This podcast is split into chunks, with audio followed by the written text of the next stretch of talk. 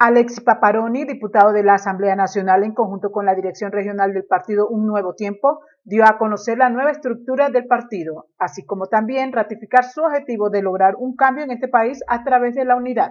La Dirección Regional de Un Nuevo Tiempo ha querido hacer esta rueda de prensa para, primero, ratificar lo que firmamos eh, en el documento del Frente Amplio y Venezuela Libre, capítulo de Mérida, que es que Venezuela vive uno de los momentos más terribles, eh, más trágicos de toda su historia. Nuevamente estamos viendo el que esa antipolítica contra los partidos está igualmente generando y por eso un nuevo tiempo a nivel, regional, a nivel nacional ha querido el de reestructurar su organización en función de fortalecer las estructuras partidistas y que sirvan con mayor ahínco, con mayor fortaleza en la lucha del objetivo que tenemos todos los venezolanos, como lo es eh, el de cambiar a este gobierno. Y por eso en Mérida hoy queremos presentar la nueva estructura de un nuevo tiempo, encabezada en este caso en eh, por mí como presidente, por Roviro Rangel como vicepresidente,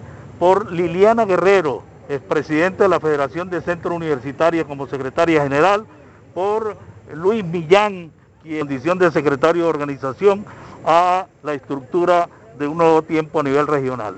Estudiantes, hoy se nos incorpora el presidente del Centro de Estudiantes de la Escuela de Derecho, Juan Pablo Silva, quien a partir de este momento asume la conducción de la juventud de un nuevo tiempo en todo el Estado. El objetivo de un nuevo tiempo lo tenemos bien claro. Nuestro objetivo es el objetivo de los venezolanos, que es lograr el cambio de este gobierno y para eso vamos a hacer todo lo que sea posible e imposible para lograr ese cambio. Igualmente ratificamos nuestra posición en torno a las elecciones del 6 de diciembre. Nosotros no somos abstencionistas.